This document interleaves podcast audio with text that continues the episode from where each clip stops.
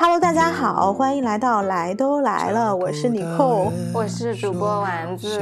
为什么我现在在笑？是因为只有我第一，就是这是我第一次给大家录开头，每次都是丸子先说大家好，我是丸子。找不到命中注定在一起的那个人。很多人都像我，感觉你现在状态不是很佳，两个眼睛就都没有睁得很开。对呀，不瞒大家说，昨天晚上我跟丸子还有呃我们两个飞行嘉宾，还有一个就是我们大概在第四期还是第五期说到那个死去的小猫的主人，我们五个人出去喝酒了，对，玩到三更半夜才回来。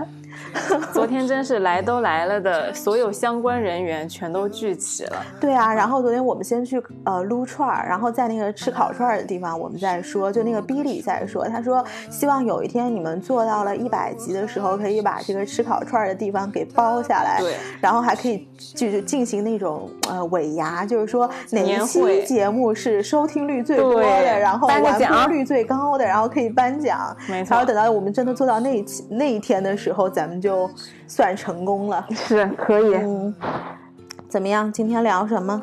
今天聊最近的两个大瓜，一个是罗志祥，一个是天猫总裁夫人。哎，其实罗志祥这个事儿，我真的是爆出来一点都不惊讶，你惊讶吗？内心毫无波澜，甚至有点想笑。就是想笑，就是我这个事情看到之后，我觉得很正常。我不知道为什么会。这么热度，我觉得 What do you expect？这是个明星啊，明星有这种私生活，难道不是从八十年代香港娱乐圈就一直是这样的吗？而且我觉得这个就跟人家当年那么黑社会加那个混乱私生活的香港比，已经挺。嗯嗯，那个的了啊，就是这个事情我没有觉得很惊讶，主要是因为两点，就是首先我觉得罗志祥，首先我必须要说啊，曾几何时，在我大概上大学的时候。我也是罗志祥他粉丝哦，然后我要说了，我以前还是挺喜欢看《转角遇到爱》的。他就你不能否认，他确实是挺帅的，然后挺会的，对不对？挺可爱的，挺可爱的。所以就是罗志祥他这一路，因为以前粉他，所以也知道一些，就是他的这种就是做事的方式啊，就是他在我心中从来都不是一个什么严风正纪的人。对对，所以就这个事情爆出来，我也没有觉得特别的惊讶。然后本身人设不是个老干部，就是个很能玩、特别招女生的人。对呀，你说如果霍建华有一天被林心如爆出来这种东西，可能会有一点反差。对，嗯嗯，就是还有一个，就是我觉得现在可能大家因为经常看到这些出轨的消息嘛，就是对于这些消息的。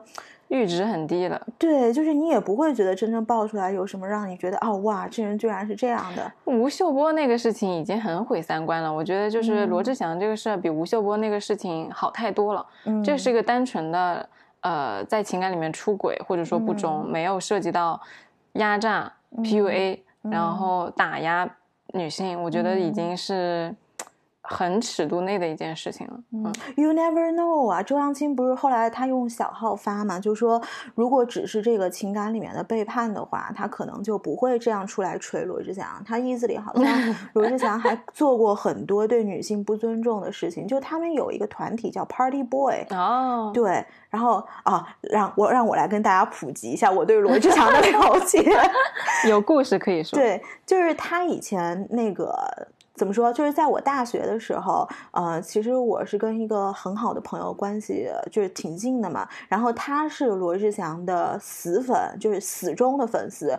然后忠到什么地步呢？就是每一年罗志祥就是在暑假的时候，他不是在台湾录那个什么娱乐百分百嘛。然后那个时候是他《精武门》专辑发行的期间，就他还要来大陆呃演唱会什么的。然后我们就正好放暑假，我那个朋友他因为是美国护照，所以。走到哪儿也不用签证，然后他就整个暑假就跟着罗志祥去娱乐百分百录影，然后罗志祥比如去新加坡开演唱会，然后他就跟着罗志祥去新加坡，so 就对呀，就买他那种坐他旁边头等舱的那种位置，然后他比如说新加坡开演唱会住住那个总套，然后他就在旁边开个总套，就是跟着他一路，所以到了后来。他算是混进了那种歌迷圈，哎，叫什么歌友会的会长还是副会长？就那大大概拿到了一个这样的职位吧。然后拿到了职位之后呢，那一年后来我们开学了，罗志祥正好去亚特兰大开演唱会，他是在一个赌场里面，然后我就跟我这个朋友一起去看了，还坐在那个就是你可以想象是演唱会最好的位置，就是留给他们这种歌迷会的会长、副会长的，因为那个时候那可不烧了那么多钱呢。对呀，早些年其实。呃，明星跟粉丝的关系还相对来说比较近，因为那个时候他们没有这么多所谓的经纪公司啊，所谓中间这种流量的运营啊，对。然后呢，就是开完演唱会之后，因为他们都认识嘛，然后我那个朋友不是也正好开在房间开在罗志祥旁边，然后那个他就说，就我们就回房间了。然后后来是罗志祥的经纪人，因为知道就是歌迷会这些领导们都住在旁边，然后就说那大家一起去他房间聊聊天，就邀请你们去玩了，邀请我们去玩。然后呢？我们确实也进去了，就罗志祥这个人本人真是特别的有意思 就是说呢，反应特别快，然后很知道女生她的言下之意是什么，就是你跟他，就是我都不跟他说谈恋爱，就是正常的这种对话，你就知道哇，这个男的可真是不一般，所以他不管爆出来什么事儿，我都觉得一点都不惊讶，就是 理应当中就是这样的，他就是这样一个人。然后当时说回这个周扬青为什么去锤他们，然后就是说。因为他有一个 Party Boy 的这个组合，然后这个组合里面呢，就是以罗志祥为首，然后其他大概有一个四五个成员吧，就组成了这个 Party Boy。然后他们就经常去找一些呃，可能在台湾所谓就是在大陆叫网红了，然后在台湾可能叫一些什么写真女明星啊，就是会出写真书的那种。哦，我好像看到那个新闻了，对，十八线小明星，其实台湾有很多这样的女星。然后呢，他们就找这样，如果过过了罗志祥的眼，他如果我审核通过了，然后类似于就是你被囊括在我们后宫当中了，你就是给我 Party Boys 的兄弟享用的。就是周扬青好像在小号中说，主要锤他是因为这个，就是觉得你对女生太不尊重了。嗯，我觉得这个事情就是没办法去去去谴责吧，因为他们也没有。强制要求你要来啊，就是女女主播是自己要去的呀，你可以选择不去啊。但是就是说，对，就是说我们没有办法去谴责罗志祥跟这些女主播们的这一层关系。那你觉得罗志祥跟周扬青的这一层关系，周扬青锤他锤的有道理吗？也是是有道理的，嗯，但是我觉得周扬青。他跟罗志祥在一起九年了，嗯，我就不可能你不知道你枕边人是什么样的人的，你肯定知道他是一个，你看你只见过他一面，嗯，你就知道他肯定是个很能玩而且很招女生的人。那么他跟他在一起九年，怎么可能不知道呢？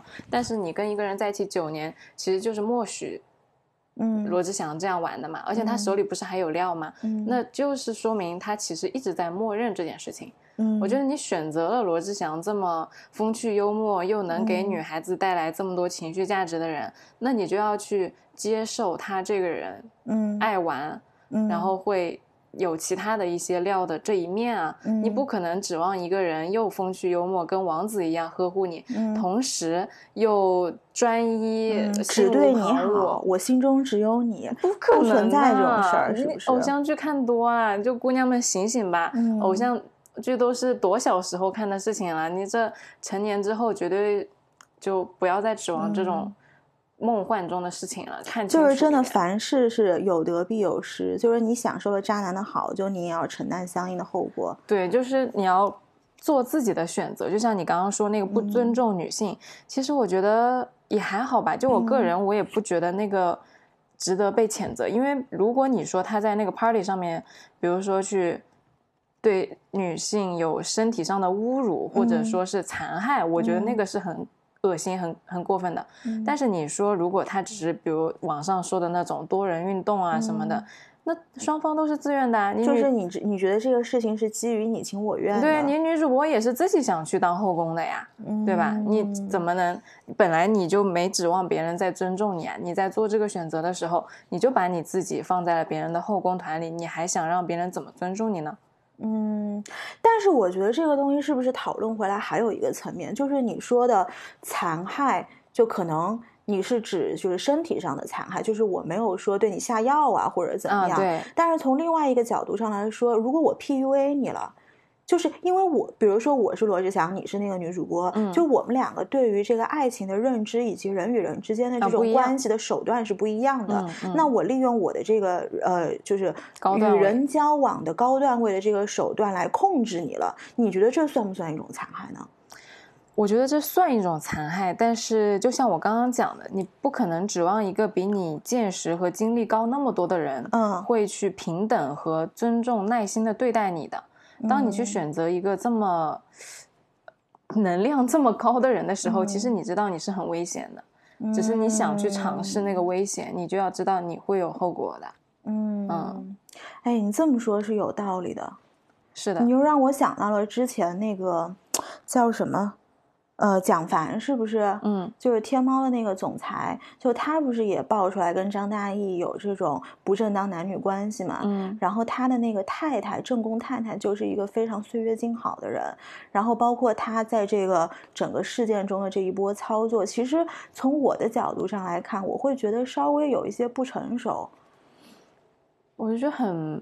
我不知道他想要什么，就是他在这个行为当中，我看不懂。嗯，我觉得这种可能也是你刚刚说的，呃，就是他们两个，就是蒋凡的太太跟蒋凡在对于人际交往这个事情上的手段跟段位是不一样，不太一样。对，就是蒋凡的太太，她享受了总裁夫人的优越的待遇，其实就是。后面的隐藏的含义就是，你必须忍受你老公是个总裁，然后他可能在外面有很多社交饭局，有就是会有很多女生扑上去的，你不可能也不知道的呀。你不可能说我要选择一个总，就像刘强东一样嘛。你嫁给刘强东之后，这些后面的事情都是意料之中的，你不可能说你不知道。我就觉得。这个世界上就是王子跟公主那么美好的，对，因为我觉得女性的姿态，你不要老是把自己摆在一个受害者的地位，好像全世界都对不起你，你就觉得说我跟你结婚了，你就必须对我忠义，那个忠诚不是这样子的。哎，你说到这个，我前两天看到一个就是文字博主的微博，他微博是这么说的，他说人与人之间的亲密、平等、互相喜爱的关系，都是亲情、爱情、友情这三者的结合，不限性别。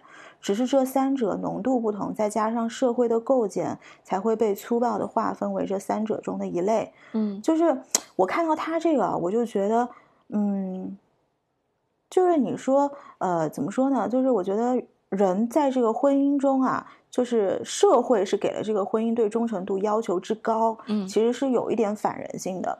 就是大多数人，他维持住婚姻这婚姻里面的忠诚的，其实是出于责任心，嗯，而不是出于一种就是人的这个原始本能，或者你说责任心也好，或者你说，呃，两个人在这个婚姻当中的筹码也好，那其实就我的角度来看，蒋凡跟他太太这个事情，我是觉得他太太因为，呃，就你毕毕竟就是。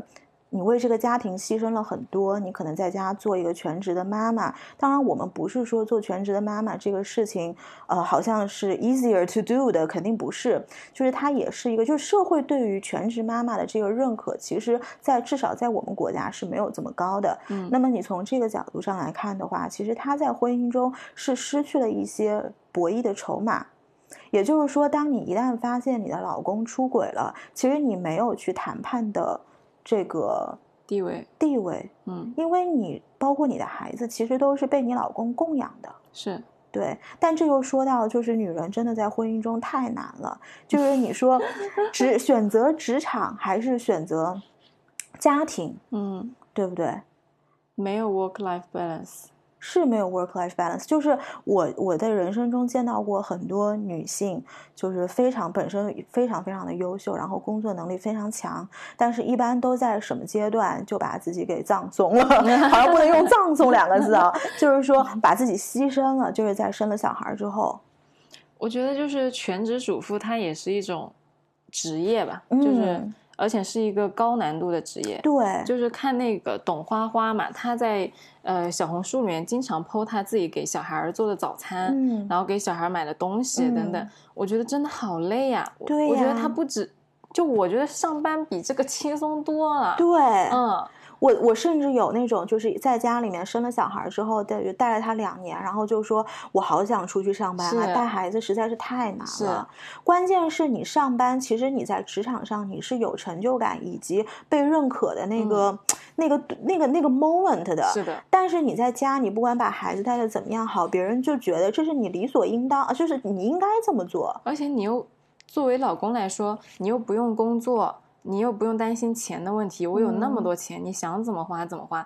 你唯一的工作就是把我两个孩子照顾好。如果你还没照顾好，我要你干嘛？哦，对不对？好好残忍啊！这个话题就是这样啊。当全职当总裁夫人不就是这个问题嘛？所以就是她总永远那么精致，打扮的漂亮，上层贵妇的样子。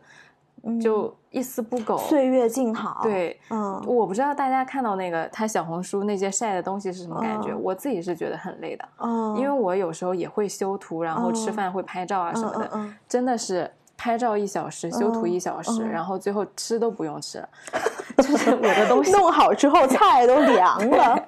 你拍完修完之后，这盘菜就当吃过了，嗯，就是这样子的。你拍的很好看，绝对就享受不到那个。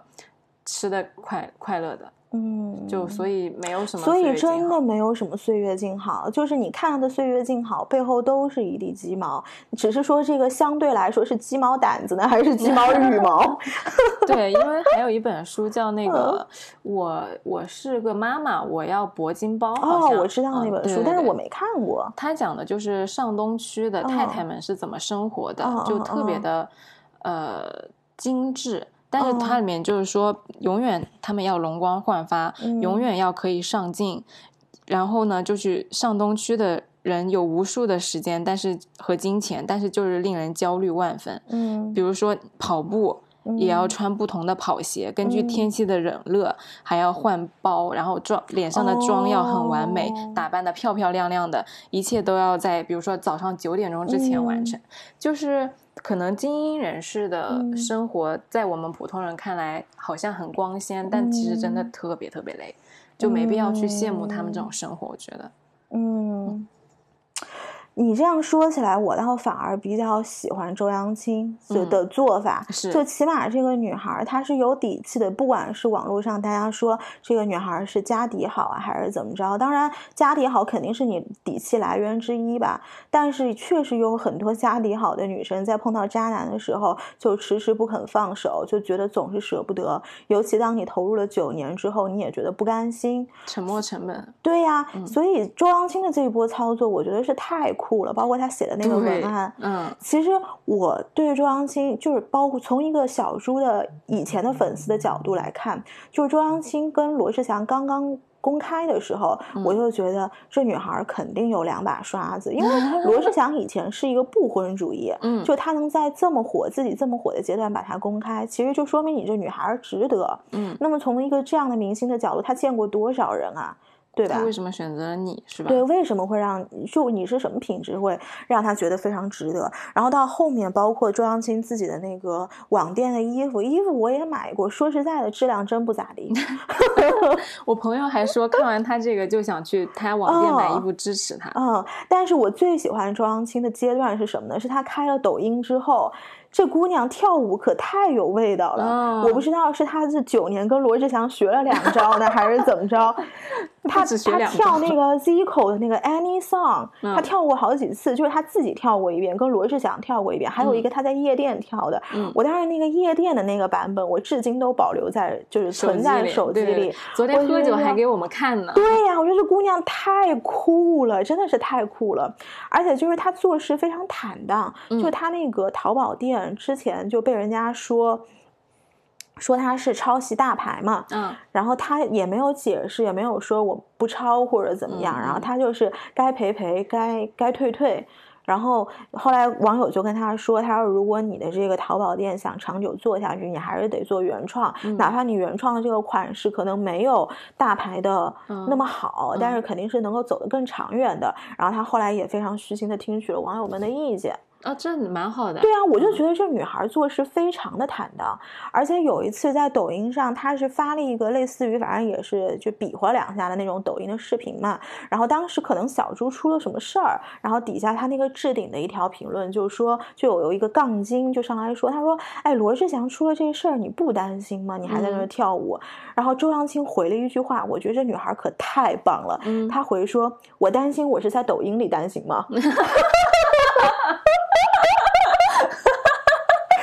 女孩是很让人佩服，嗯，对呀，我真的是非常非常的佩服，能装事儿，嗯，对呀，而且很酷。非常非常的酷，长得又好看。你整容怎么了？整容每个人也是要有底子的。你以为凤姐能整成 Angelababy 吗？整不成的，这花多少钱都是整不了。身材是真的好。昨天哦身材真好。Billy 和钱老板不都说嘛，就说他身材很棒。对，而且身材又不是能整出来的。可是你知道她以前是个胖妹。OK，就是她以前是个胖妹，现在能到这个程度，就真的美女都是狠人。那这么说真的是励志。而且他这个分分手的这个文案，我觉得很潇洒，很潇洒。对，就是为什么我也没有很讨厌罗志祥，就是因为我觉得他这篇文章写的没有很苦情，没有让我感觉到罗志祥给他造成了阴影。对，就是或者说可能过程中有，但他现在已经很潇洒，可以走出来了。嗯，因为就是对我来说，我觉得。没必要单纯的去谴责渣男嘛，你得去看一看背后这个事情为什么会这样，那就不要去网络单纯的网络暴力人家，一爆出来一个事情就啊你不行你不对你错了怎么怎么，而是就是首先罗志祥他一直以来就一直是一个玩咖，对，所有人都知道他不是一个老干部或者忠诚的人设，那么在这种情况下，周青阳啊周扬青还选择跟他一直在一起，那肯定是。罗志祥其实给他带来过很多快乐的，对对对，就罗志祥也曾经是很认真的对待过他的女朋友。其实罗志祥的那个前女友也发过文，谁啊？呃，叫什么 Miko 还是什么的？Makio，哦哦，是一个台湾的综艺咖，是，然后以前经常上康熙的。他就说嘛，他他就也发了一很小一段文字，大概我看就是说。肯定罗志祥也是认真对待过周扬青的，所以在这种情况下，我就觉得没必要单纯的去批判别人。就有一句话说的很好，叫做理解别人比。审判别人更为快乐。对对，哎，这句话真不错。对，而且我一直还有一个就是想法，就是当我们在讨论这些事情的时候，包括今天我们坐下来录这个播客，不管是说到蒋凡还是说到罗志祥，其实我们能够看到的信息绝对不是事情的全部，是，而是每一个角色想让你看到的东西。嗯，所以我觉得我们。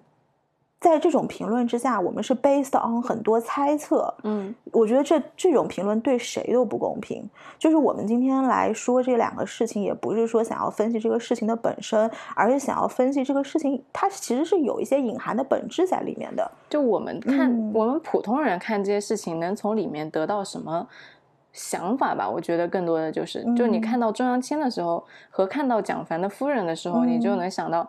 我们女孩子在感情里面，就是不要老是去当受害者，你要更加勇敢一点。没错，当你选择渣男，也可也可以，没有什么不可以的，只要你渣男就是很有魅力，渣男就是香，我不得不承认。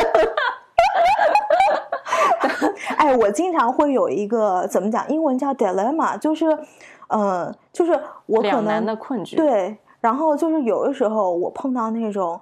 理工男，然后我就会跟我朋友发短信说：“哎，还是会很会的男生有意思。”但是你很会的男生又会让你伤心。不是，第一个是让我伤心，第二个来说是，当我跟那种很会的男生，比如说我相处了一阵子，然后我就觉得啊，这太会了，让人好不安心啊！我就会跟我同一个朋友发短信说：“还是还是老实过日子的男生比较好。”你朋友可太难了，我朋友现在已经不理我了，你爱怎么样怎么样的。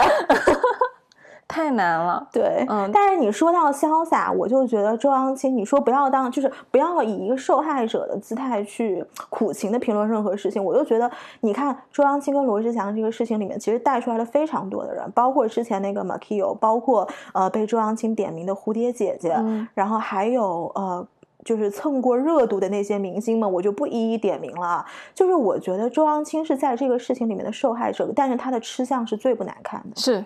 嗯，我就很很很让人喜欢吧，就 based on 这些事实来说，就不知道背后还有什么。嗯嗯，所以就是我觉得回到刚刚刚开始说的，不要去看偶像剧，不要去信相信偶像剧。Female porn，没错，对，不要看完了之后再来骂人家渣男，人家本来就这么渣。对啊，你就。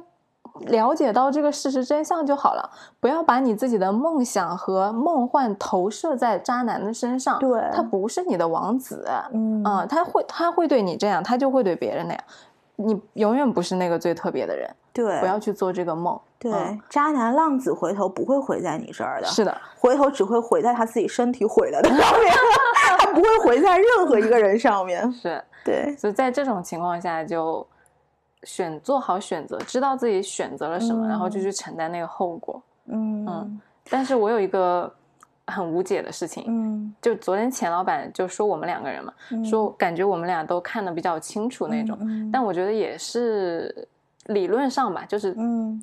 理论上看得清楚，碰到这种事情其实是很难去，很难去，太非常内耗的一个事情。像我们坐在这里这么轻松的去 judge 这种事情的，对的。就尤其是我觉得，如果结婚了，嗯，像蒋凡夫人这种，你说老公出轨了，嗯，怎么办呢？嗯，对，就是昨天我们在喝酒的时候，然后丸子就问他说：“那如果真的……”出轨了，或者是有一方就是不忠了，那这个婚姻应该怎么办？然后结果我们讨论下来，就觉得其实这个东西都是 case by case 的，就是我们不能一棒子打死说，哦，那你出轨了，你就必须要离婚，或者是你这个必须要精神洁癖，或者也不是说让你一定要就是闷着头过。但是我就觉得每一个人，我还是那个理论，就是 everything is a business。嗯，所有的人就是所有的事情都是 business，本质上，所以我觉得就是在你人跟人相处的时候，你还是要为自己争取到更多的筹码，尤其是女生，只是说你怎么去看待你的筹码是什么，这跟你。就是跟你一起过的这个男人，他看重什么就是你的筹码，我是这么觉得的。当然，这个事情这么说起来，可能是有一点功利了。爱也是一种筹码，爱也是一种筹码。我一般会觉得是有物质价值跟情绪价值两种。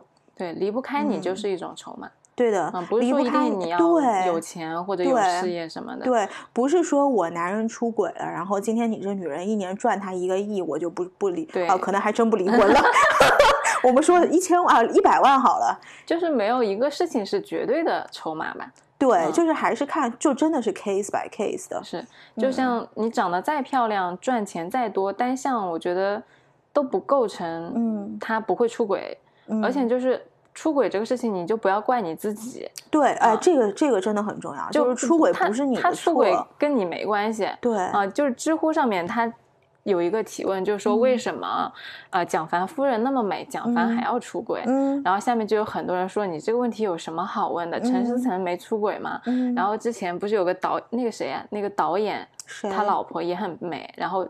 哦，这种太多了。对对对，然后哦，你说张雨绮的前夫是不是？张雨绮可美了啊！但张雨绮就据坊间传闻，嗯嗯，我这个在所不论。对，再说下去，我们这期播客要被下架了。我跟你说，就是在我觉得在出轨这个事儿有一个特别生动的例子，就有一个知乎回答说。我可以很简单的给你解释这件事情背后的道理。他就说，我十岁的儿子，我去问他，嗯为什么爸爸给你买了几百块钱的变形金刚，你还想去玩隔壁小朋友十几块钱的玩具？嗯嗯，他儿子说，因为那个我没玩过。嗯，哎，你这么说到，其实大部分的小三，就当然我们不说蒋凡的这种啊，或者是罗志祥，就这种名人的我们不说，就是像普通人，一般我看他们如果找了小三的话，其实真的不如原配。但是新，你知道什么叫不如新鲜感？这就是你说的一百块跟十块的差别。对，但是十块它也是，就也是新鲜，也是新东西啊。它的新鲜就是它价值就是新鲜啊，就没有什么不如吧？因为你要去从不同的维度考察它。